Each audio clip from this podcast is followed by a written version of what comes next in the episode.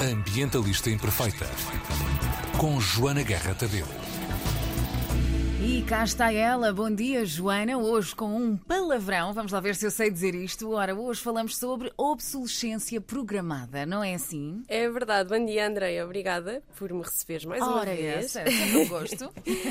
Então, este palavrão ah, é uma técnica de marketing e de produção que não é nenhum segredo. Eu, quando falo disto, normalmente as pessoas acham que eu estou a falar de, de uma teoria de conspiração ou uma coisa assim, mas não, não é nenhum segredo. Tu tens algum telemóvel avariado em casa? Tenho, por acaso tenho.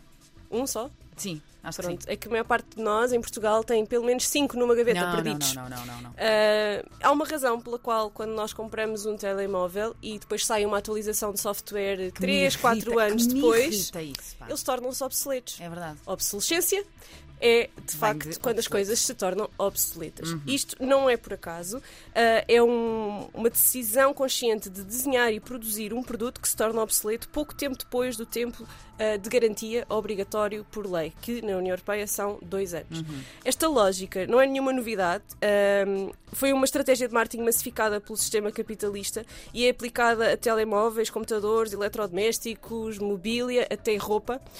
Mas por acaso começou nos anos 20 e 30 do século XX, começou nas bicicletas. Uau. Porquê? Ah, as pessoas todas tinham bicicletas e então Uhum. os produtores de bicicletas deixaram de vender bicicletas e então pensaram, então nós temos que criar bicicletas que não prestem, que é para as Uhum. pessoas se estragarem e temos que fazer bicicletas novas para continuarmos a ter empresas. Ah, depois, no mercado automóvel, saturou em 1924, porque os carros duravam virtualmente para sempre. Ah, e então, to- quando todos os americanos de classe média já tinham o seu automóvel e deixou de haver compradores, era preciso causar a necessidade de comprar carros novas, novos. O termo, propriamente dito, de obsolescência programada aparece escrito pela primeira vez num documento de 1932 por um engenheiro industrial chamado Brooks Stevens.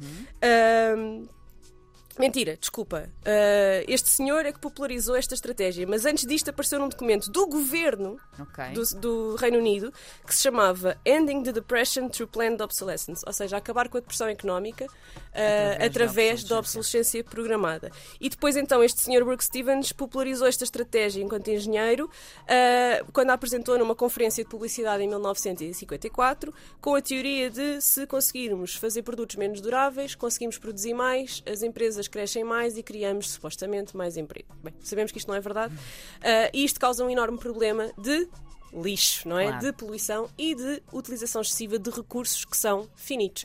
Ah, isto é um problema que, não sendo novo, está a crescer cada vez mais rápido. Por exemplo, ficas a saber também que o lixo eletrónico é a fonte de lixo que cresce mais rápido ah, neste, agora atualmente. Ok. Portanto, nós estamos a reduzir o nosso lixo de embalagens, estamos a reduzir o nosso desperdício alimentar, ah, ou pelo menos a reduzir o seu crescimento, mas o lixo eletrónico cresce cada vez mais, cresce 3 a 5% por ano. Cada vez duram menos os equipamentos também, não é? E nós cada vez sentimos mais depressa esta obs- obsolescência programada. Porque Claro. a obsolescência, não há só obsolescência programada, que é esta que vem do design, há também a obsolescência percebida, que é quando nós sentimos que já não estamos na moda e então precisamos de comprar algo que esteja na moda, ou sentimos que todos os nossos amigos já têm o último modelo e nós não. Isto tem a ver com- também com marketing e publicidade, mas tem a ver com a nossa percepção da obsolescência do objeto e não com a obsolescência do objeto em si na Ok. prática. Infelizmente, somos, somos permeáveis às duas, todos nós, incluindo os ambientalistas desta vida, Uh, porque isto são necessidades humanas e mexe com Claro. as nossas emoções, mexe mesmo com as nossas necessidades, com o nosso sentido de pertença, portanto, a culpa não é nossa. Nós temos é que exigir leis que não permitam que nós, as nossas vulnerabilidades sejam uh, desta, Expostas exploradas assim, desta é? forma, não é? Exatamente.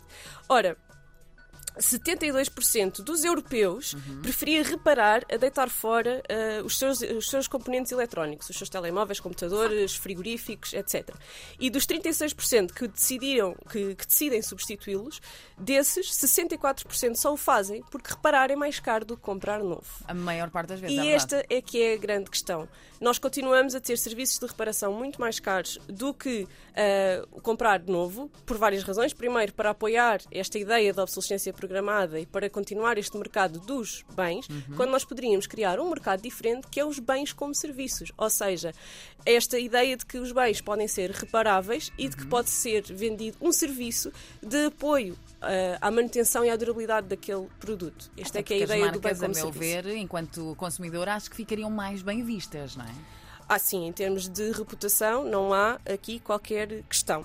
Uh, nós, neste momento, em termos de lixo eletrónico, eu convido-vos a pesquisarem no Google uma pesquisa uh, simples só, e-waste, é tracinho waste, e verem as imagens das pilhas de lixo eletrónico que se formam nos países para onde nós exportamos o lixo eletrónico, é verdade. Nós, por exemplo, em Portugal só estamos a reciclar cerca de 40 e tal por cento, 45, 46% do lixo, dependendo do ano, do lixo eletrónico. Uhum. Tudo o resto é ou vai para aterro ou é exportado. Uh, para nós termos uma noção da quantidade, da parvoíce que isto é em termos de recursos, os Estados Unidos atiram mais ouro para o lixo nestes objetos, porque os nossos telemóveis e computadores é e etc. têm metais preciosos, do que aquele que têm nas suas reservas federais. Uh, se nós todos consumíssemos o, os, os, bens eletrónicos como se consome nos Estados Unidos, nós precisávamos de cinco planetas a produzir, Uau. a produzir uh, metais preciosos para conseguirmos criar tudo aquilo que é consumido. Estamos a falar de 50 milhões de toneladas ou de 10 mil milhões de dólares em metais preciosos deitados ao lixo por ano, só em lixo eletrónico. Bom, Isto são dados dedicar, das Nações Unidas. Vão-me dedicar a recolher, não estou a. Mas é, mas não é, é uma ideia, não é, é uma ideia nada tola. Uh, um, nós aqui uh, em Portugal estamos a deitar, em Portugal não, na Europa estamos a deitar quase 3 kg de lixo uh, por pessoa por ano. Uhum. Um, e essa ideia de reciclar, de apanhar e reciclar, etc., estes, estes metais preciosos a partir do lixo eletrónico não é nada descabida e não é novidade. Temos muitos joalheiros a é fazê-lo. É ponto 1. Um. Ponto 2. Nos Jogos Olímpicos uh, fizeram 5 mil medalhas de ouro, prata e bronze a partir de 6 milhões de telemóveis e outras 72 mil toneladas de Incrível. lixo eletrónico. Portanto, há de facto aqui uma questão de recursos e desperdício claro. uh, assustadora e estúpida. Claro. Desculpa lá, mas estúpida. não, não, quem diz a verdade não merece castigo. Uh, quanto a isto, o Parlamento Europeu já sugeriu várias medidas à Comissão Europeia para alargar o ciclo de vida dos produtos, ou seja, uhum. para alargar a durabilidade uh, dos produtos. Uh, em 2018, no mesmo dia em que a União Europeia discutia propostas para levar os fabricantes a tornar os produtos mais reparáveis, houve uma manifestação em Bruxelas muito divertida, em frente a diversas instituições europeias, em que uma organização que eu também vos convido a, a visitar, que é Right to Repair, portanto, o uhum. direito à reparação, que podem visitar em repair.eu, porque é uma organização de organizações ambientalistas europeias que uh, reivindica este direito à reparação por parte do consumidor, para o consumidor de ser empoderado no sentido de o poder fazer, uhum. uh, em que eles levaram equipamentos eletrónicos, nomeadamente frigoríficos e máquinas de lavar roupa e telemóveis e máquinas de café, puseram uh, carinhas tristes em todos eles, como se também fossem membros da manifestação. Portanto, uhum. é, também são imagens muito giras, se quiserem procurar, Right to Repair. E a sua principal bandeira é que numa sociedade descartável, reparar e revoltar-se. Uh, portanto, eu convido-vos a irem a espreitar e verem o que é que podem fazer, porque há várias coisas que nós podemos fazer também ao nível do lobby político, enquanto uhum. cidadãos europeus, que tão, tanto funcionam que nesse dia uh, foram uh, mudaram completamente os discursos dentro do Parlamento e da, e da Comissão Europeia. Em 2020, estes esforços, destes esforços ativistas, saiu o novo plano de ação para a Europa circular, para a economia circular, desculpa, uhum. uh, que dita, entre outras coisas, que tem que haver peças de substituição durante prazos mínimos de 7 a 10 anos após a compra destes produtos e que elas têm que ser entregues com rapidez, têm que ser montáveis sem ferramentas especiais, portanto, nós com uma chave de parafusos simples temos que conseguir montar uhum. e que não pode haver o risco de danificar o equipamento quando estamos a fazer esta, esta substituição. Este ano. Um, há uma resolução do Parlamento Europeu com metas uh, na reparação e na reciclagem de lixo eletrónico a cumprir até 2030. Estamos a menos de um terço dessas metas uhum. e temos nove anos. Portanto, uh, eu não estou assim. Muito otimista. Muito otimista. Uh, no entanto, a verdade é que o trabalho destes ativistas fez com que a postura do Parlamento Europeu mudasse uh, e o Parlamento Europeu ter mudado de postura e feito pressão junto à Comissão Europeia fez uhum. com que saíssem planos e metas. Isto é Menos é mal. prova de que vale a pena fazer alguma coisa. Para falar de outro problema de lixo, hoje vou receber a Ana Salcedo do Zero Waste Lab e o André Maciel das Hortas LX que nos vêm a falar de compostagem, que é basicamente reciclarmos aquilo que, são, que é o lixo orgânico. Uhum. Nada se perde, tudo, nada se perde, tudo se transforma, é não é? Já dizia o Lavoisier. Portanto, nós hoje vamos aprender como é que todos, até num apartamento pequenino em Lisboa com 50 é metros quadrados, podemos fazer compostagem. E as hortas do André são maravilhosas e provam isso mesmo, que é possível Exatamente. termos uma horta numa varanda e é incrível.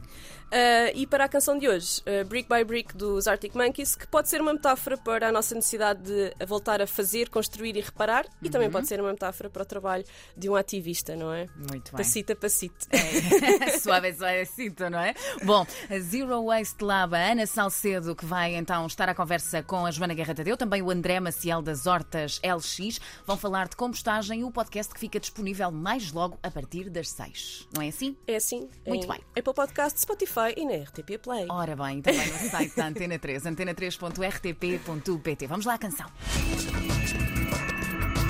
Ambientalista Imperfeita. Beijinho, Joana, até para a semana. Até para a semana.